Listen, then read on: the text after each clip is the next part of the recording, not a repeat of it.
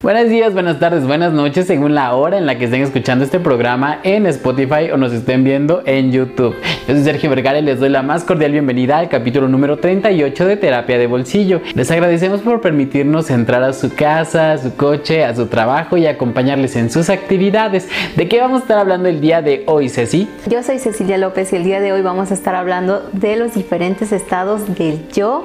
Vamos a hacer un ejercicio para que puedan identificar eh, qué estado del yo es el que más predomina en su día a día y también algunas recomendaciones para empezar a equilibrarlos. Quédense porque va a estar muy interesante. Si eres de las personas que se quedó clavada con el tema de heridas de la infancia y quieres hacer algo para poder mejorar, esta es una excelente herramienta para mejorar tu autoestima y tus relaciones de pareja. Entonces, síguenos en nuestras redes sociales como Crece Terapia Psicológica y en YouTube y Spotify como Terapia de Bolsillo, a donde pueden hacer una cita Ceci si quieren que nosotros les atendamos. Pueden llamar o enviarnos un WhatsApp al 2225 34 2021. Comenzamos con el capítulo 38.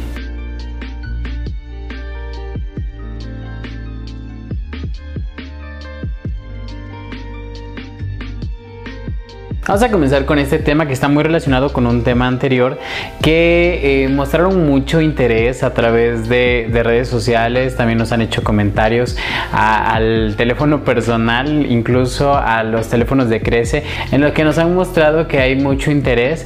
Por lo tanto, vamos a desarrollar un poco más el tema de las heridas de la infancia, pero tomando en cuenta algunos otros aspectos del análisis transaccional.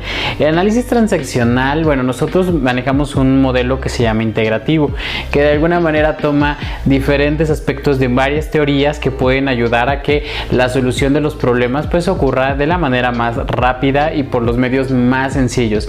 Y en muchas ocasiones el hecho de conocer cómo funciona nuestra mente, cómo funcionan estas diferentes partes que nos conforman, ayuda a que podamos tomar decisiones de una manera más consciente sin negar las otras partes que también nos incluyen. ¿En qué consiste o de qué habla el análisis transaccional, Ceci? Habla de, los estados del yo y estos son un sistema de pensamientos y sentimientos que se manifiestan en patrones de conducta.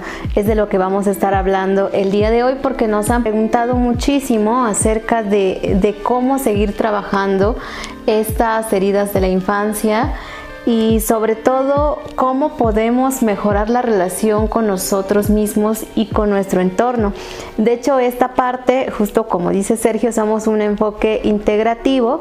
Eh, nuestro modelo es terapia breve centrada en soluciones, sin embargo, eh, pues aquí es donde juntamos distintos elementos, diferentes teorías que nos ayuden a resolver los problemas como de una manera más rápida. Y de hecho esta teoría pues nos ayuda un poco en la parte de autoconocimiento, el conocer nuestros pensamientos, nuestros sentimientos, nuestras emociones, eh, cómo se manifiestan, por qué se manifiestan, eh, nos ha dado muchos resultados y es algo muy sencillo y muy fácil de explicar y vamos a estar compartiendo eh, con ustedes. También nos pueden hacer sus comentarios si es que eh, se identifican, incluso pueden hacer eh, ciertos ejercicios que les vamos a ir platicando y vamos a, a, empezar precisamente identificando cuáles son estos estados del yo. Los tres estados del yo hace referencia al yo padre, al yo adulto y al yo niño.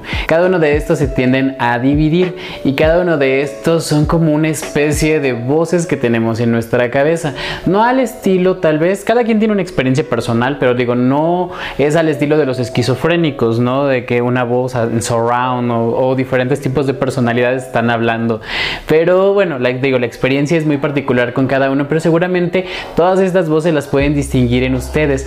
Les dicen mensajes diferentes, les dicen que actúen de manera diferente y causan diferentes resultados en las interacciones con las personas. Es muy diferente, por ejemplo, si con tu pareja de pronto eh, habla tu yo adulto, le hablas como un papá, le hablaría a su hijo y tu, y tu pareja reacciona como un hijo, le hablaría a su padre y de pronto le dices, oye, se te olvidó esto? ¿Por qué siempre se te olvida? Ay, yo qué voy a saber, ¿por qué siempre me echas la culpa a mí?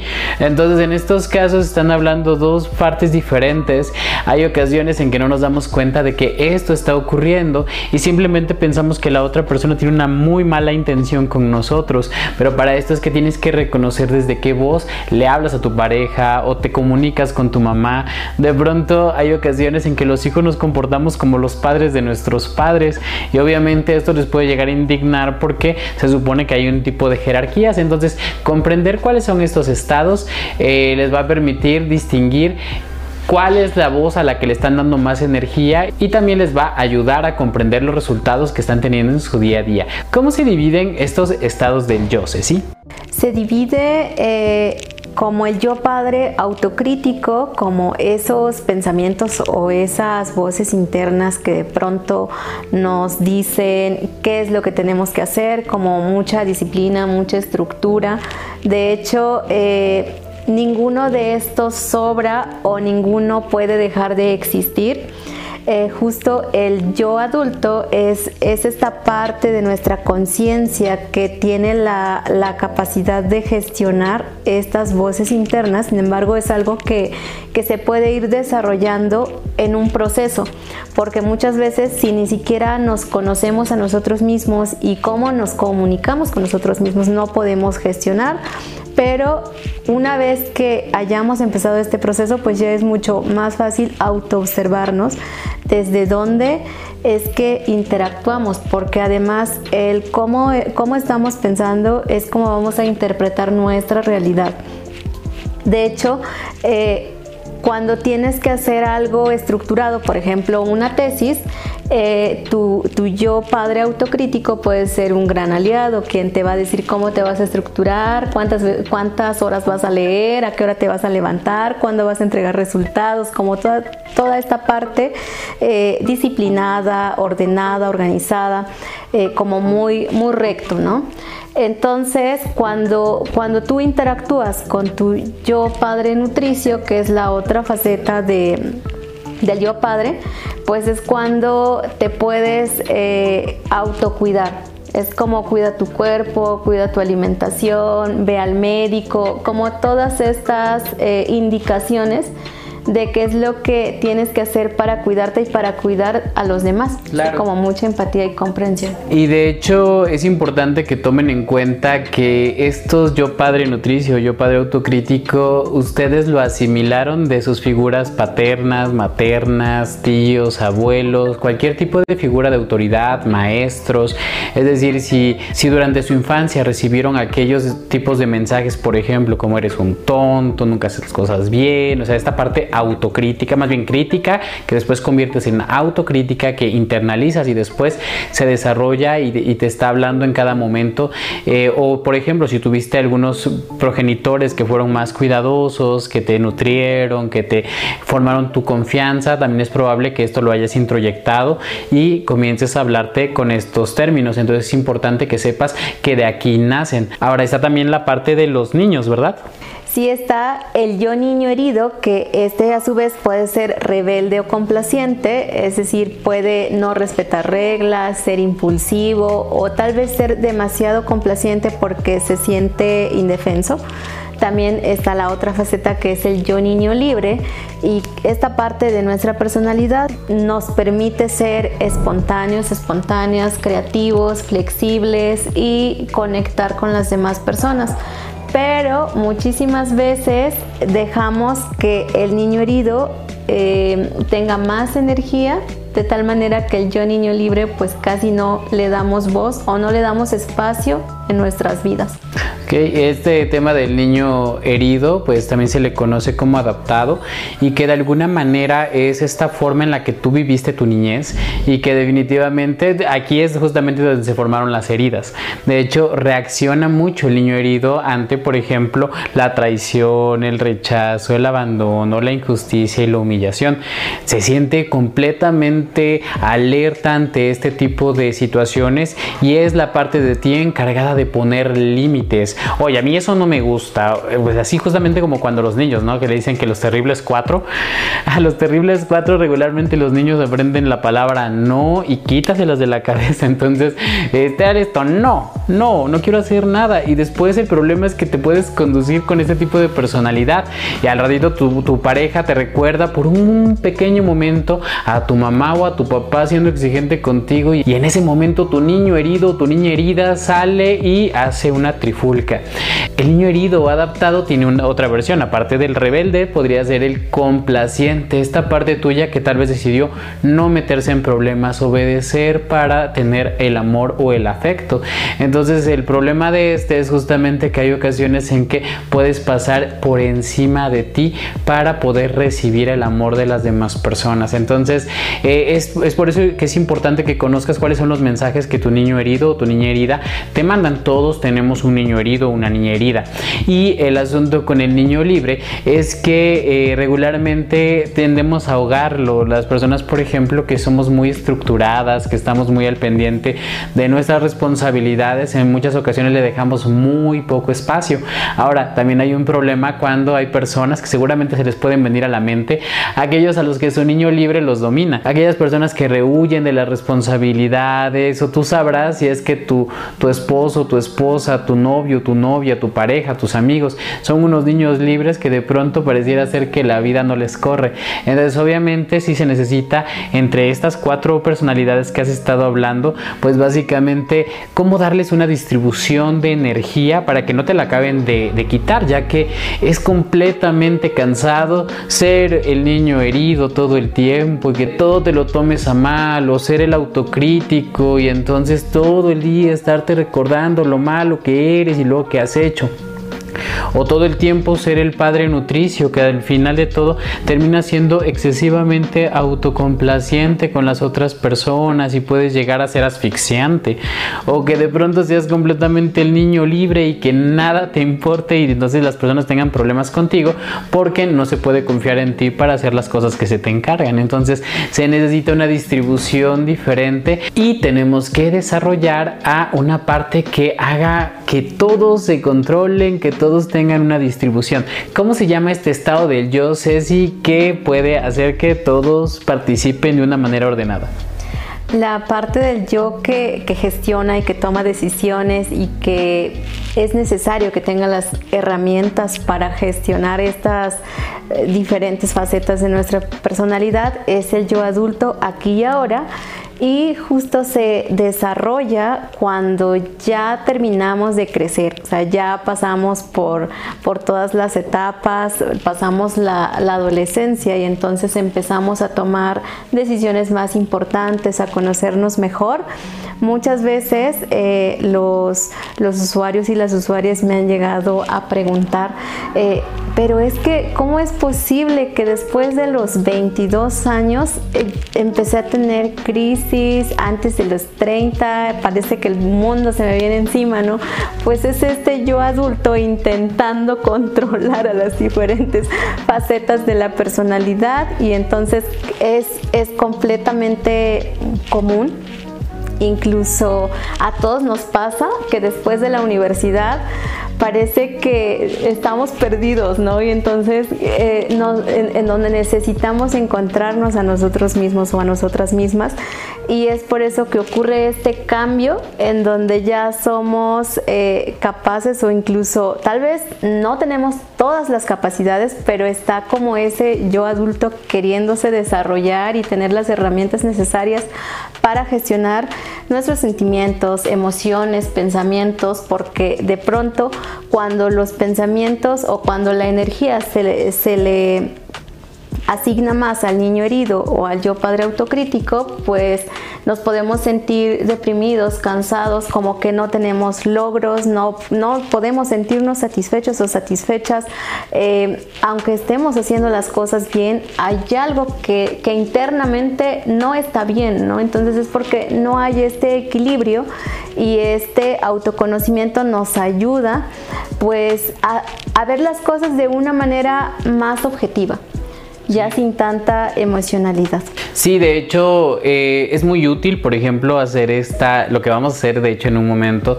el reconocer estas diferentes voces, tanto para el manejo de tanto para la mejora de la autoestima como para mejorar las relaciones de pareja. Porque como bien dices, o sea, de pronto empieza a surgir este yo adulto que todos empezamos a desarrollar, pero que de pronto llega a querer imponer a las demás personalidades cómo tienen que comportarse. Ahora ya no vamos a hacer berrinche, pero, o sea, puedes amordazar al niño herido, pero va a haber un momento en el que va a salir y va a ser su desorden. Porque, eh, y en ese momento dices, impotente puedes llegar llegar a ver cómo es que sabes perfectamente que estás equivocado o equivocada y aún así te mantienes en tu postura porque hay una parte tuya que no va a dejar que la humillen, por ejemplo, o que piensas que te está traicionando y te vuelves completamente paranoico. Entonces, este, en este sentido es importante que no se pueden desaparecer, o sea, por mucho que los trabajes, cinco años de terapia, el niño herido siempre va a estar allí y tienes que tomar en cuenta que ya existe, forma parte de tus experiencias de vida y de tus formas normales de reaccionar. Lo que puedes hacer es administrarlos, pero para esto tienes que conocerlos, saber cuáles son sus necesidades, qué es lo que quedó pendiente por cubrir y dárselos, dárselos de alguna manera. Entonces, el niño libre, por ejemplo, quiere cosas inmediatas, quiere placeres, quiere libertad, quiere divertirse, quiere ser creativo. Y si no le das esta oportunidad, obviamente va a salir en un momento, te vas a enfermar, se va a distraer va a hacer lo que quiera y te lo va a echar a perder porque eh, no estás cubriendo sus necesidades. Ahora vamos a aprender a distinguir cómo son para que puedan identificar de pronto cuál es el tipo de personalidad que más les dirige según sus características y después les vamos a poner unos ejemplos sobre qué podría estar diciendo estas voces en sus cabezas y vamos a hacer un ejercicio para que ustedes los puedan anotar en una libreta. Entonces vayan preparando su libreta en lo que damos estas explicaciones. Ceci, ¿cómo podría distinguir nuestra audiencia si es que una persona a su alrededor, su pareja, su mamá o alguien le da más energía a su yo padre autocrítico? Una persona que le da más energía a su yo padre autocrítico es una persona muy estructurada, exitosa, ordenada, poco espontáneo, poco espontánea. Eh, porque le encanta planear todo, mm, puede ser poco divertido y puedes confiar en él porque es demasiado responsable. ¿Y cómo es una persona que le da más energía a su yo padre nutricio? Es una persona que tiene una tendencia pues maternal o paternal, es decir, está más preocupada por ah, eh, ayudar a los demás, oye, come, oye, atiéndete, está todo el tiempo como en esta parte de la filantropía, pero que al final puede llegar incluso a tener una parte negativa, es decir, muchas personas de hecho carecen de esta, de esta voz interna, de este padre nutricio y que es muy importante, casi siempre las personas con una baja autoestima no lo tienen tan desarrollado como para hablarse a sí mismas pero puede ser aquí el problema que a veces están tan dedicados a otras personas que se o pueden olvidar de ellos mismos. Entonces pueden ser personas que se pueden ver a veces demasiado lo positivo en las otras personas y que el hecho de que te ciegues a ver también lo negativo, que pongas límites puede ser algo negativo para ti. Es decir, de manera general se pide que alimentes a esta voz, pero no en total exceso, no permitir que se lleve el 100% porque entonces te vas a olvidar de ti, te vas a convertir en alguien indolente, pero de tu propio, de tu propio sentimiento. Y entonces, pues obviamente cuidar a los demás está bien, pero no puedes dedicar tu vida completa. Ceci, ¿cómo podríamos distinguir a una persona que le da más energía a su niño adaptado o herido? Cuando una persona le da más energía a su yo niño herido, puede ser muy controlador o controladora, eh, odia que le digan qué hacer o que le digan que no. que le pongan límites, eh, no respeta las reglas porque tiene sus propias reglas, muchas veces puede manifestarse con mucha ira, mucho enojo, e impulsividad, eh, también mucho miedo a todas las heridas de la infancia, al abandono, a la traición, a la humillación, a la injusticia. Puede ser también muy paranoico y a veces vanidoso. Pero en este estado del yo eh, se, se divide, ¿verdad? ¿Cuál es el otro? Explícanos un poquito. Ok, el otro sería el niño complaciente. Esta otra personalidad que podemos llegar a desarrollar si no somos rebeldes, somos complacientes, pero igual estamos heridos.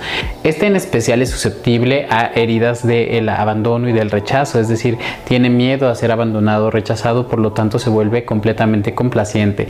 Tiene un complejo de héroe, quiere andar salvando a todo el mundo, quiere estar ayudando incluso a costa de sí mismo, por lo que tiende más a evitar los conflictos, tiende a la dependencia, puede ser la dependencia emocional y obviamente esto es muy peligroso para él mismo o ella misma porque el hecho de que dependas de otra persona es que prácticamente le entregues tu vida, por lo tanto una persona que está dominada o bueno le da más energía a su niño herido pero al complaciente es así como podemos distinguir qué se comporta. Y por último cómo podemos distinguir a una persona que le da más energía a su niño libre, ¿es así? La persona que le da más energía a su yo niña libre es, em, es una persona espontánea, creativa, flexible y desea mucho estas recompensas inmediatas, puede ser eh, drogas, alcohol, fiestas, reuniones, pero tiene, bueno, en ocasiones tiene miedo a la intimidad y a la responsabilidad.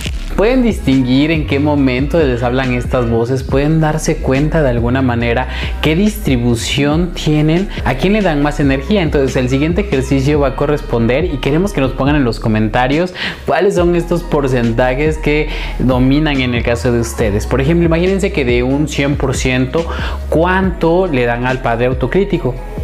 Cuánto le dan al padre nutricio, cuánto porcentaje le dan a su niño herido, ya sea en su versión rebelde o complaciente, y cuánto porcentaje le dan a su niño o niña libre.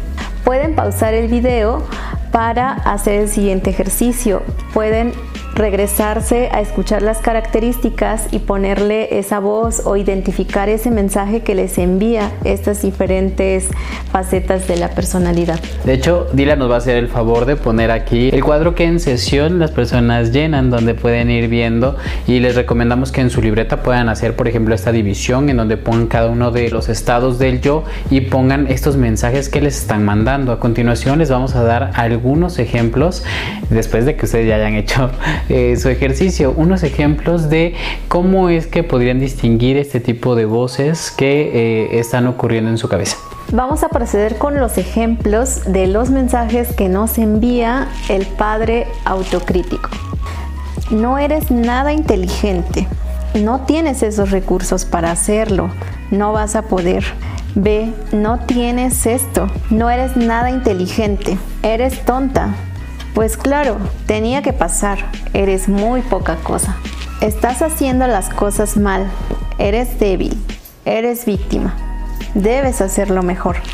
Debo ser más responsable. Tengo que levantarme más temprano. Debo de ayudar más. Tengo que apoyar a quienes me apoyen. Algunos mensajes que podría decir tu padre nutricio son, cuidado cuando manejas, come bien y sano, ama a tus hijos y a tu pareja. Vales mucho, eres bonita, cuida tu cuerpo, eres fuerte, ámate, toma agüita, duerme bien, tú puedes, eres muy buena en esto. Algunos mensajes que les puede decir suyo niño herido o niña herida son, ya no le voy a hablar, que sienta lo que yo siento, ojalá le vaya mal, quisiera golpearlo, me va a dejar, tengo miedo a que se enoje, no es un berrinche, es lo que siento. Necesito de ti. Tengo miedo a que me rechace. Quiero abrazar a alguien. Por favor, quiéreme. No me gusta que me toquen. No comas. Dile que ya. Hazlo para que no te deje. Sí puedes estar más tiempo. Algunos mensajes que te puede decir tu niño libre son, duerme más, gasta más, no pasa nada, arriesgate, lo hacemos después, Sal, habla, actúa. Fuma, solo uno. Vete de fiesta. Cómpralo, te lo mereces. Sí, cómetelo, se ve delicioso. Eh, vamos, debes despejar tu mente. Cómpralo, se te ve increíble.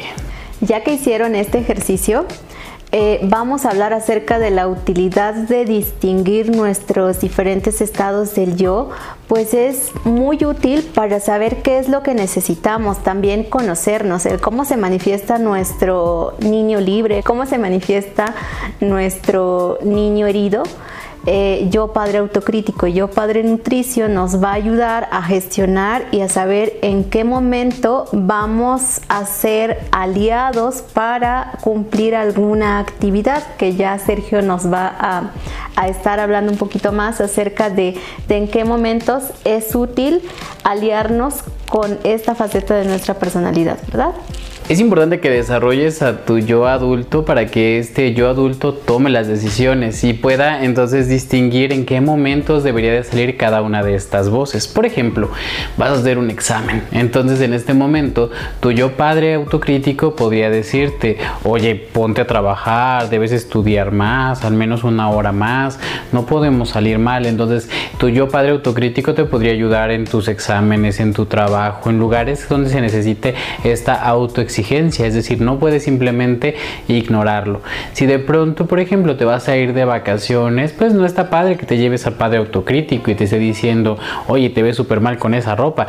No, eh, necesitas llevar al niño libre, que de pronto pueda distraerse, que le guste el placer inmediato, que le guste meterse al agua, que esté disfrutando, que se quite las preocupaciones del trabajo y realmente puede estar en presencia en estas vacaciones. Si lo que necesitas, por ejemplo, ejemplo, ir a cuidar a tu mamá, pues no necesitas, ay, ya ves, por eso te dije que no te salieras y te pusieras suéter. No, necesitas más bien a este padre nutricio que de alguna manera pues le esté hablando en términos bonitos, ¿no? Que la haga sentir bien. Necesitas llevarlo para que haga su parte.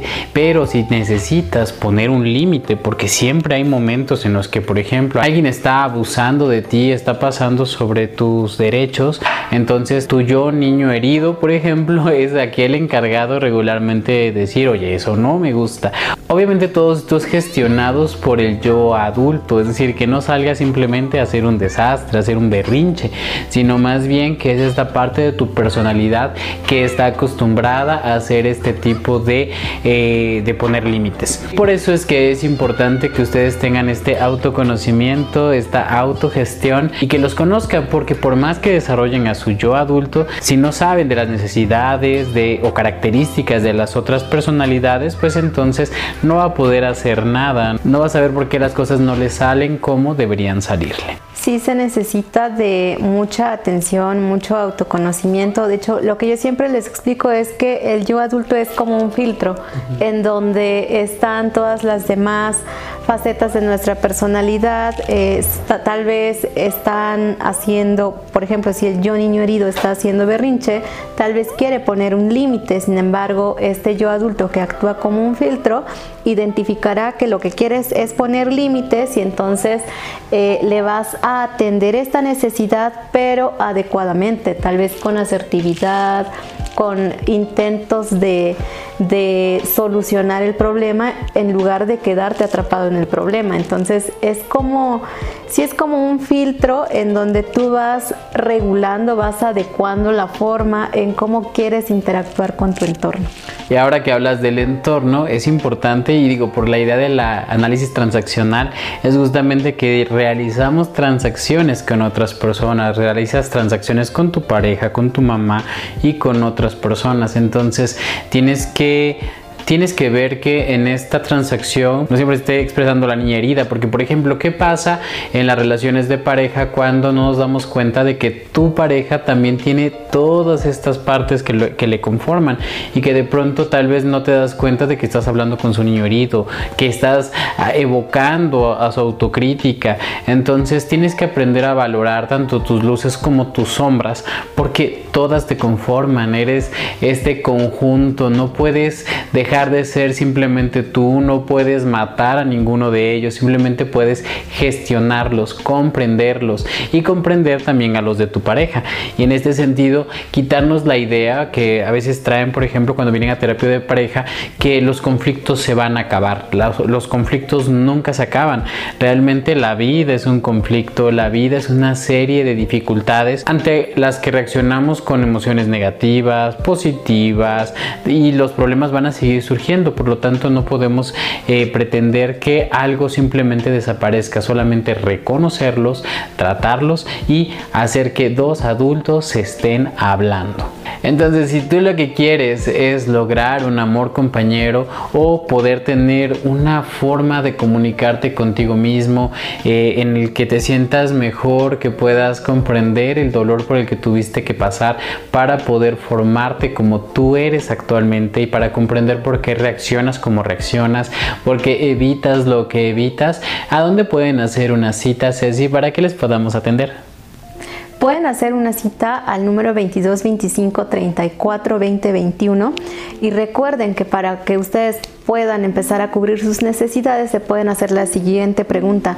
¿Qué te gustaría que hubieran hecho tus padres cuando eras un niño o una niña y de esta manera empezar a hacer eso que tú en algún momento deseaste y así es como puedes satisfacer esas necesidades que se quedaron ahí olvidadas o inconclusas. Excelente reflexión Ceci. Recuerden, la herida tal vez no fue su responsabilidad, pero sanarla sí lo es. Entonces síganos en nuestras redes sociales, suscríbanse y nos vemos en la próxima.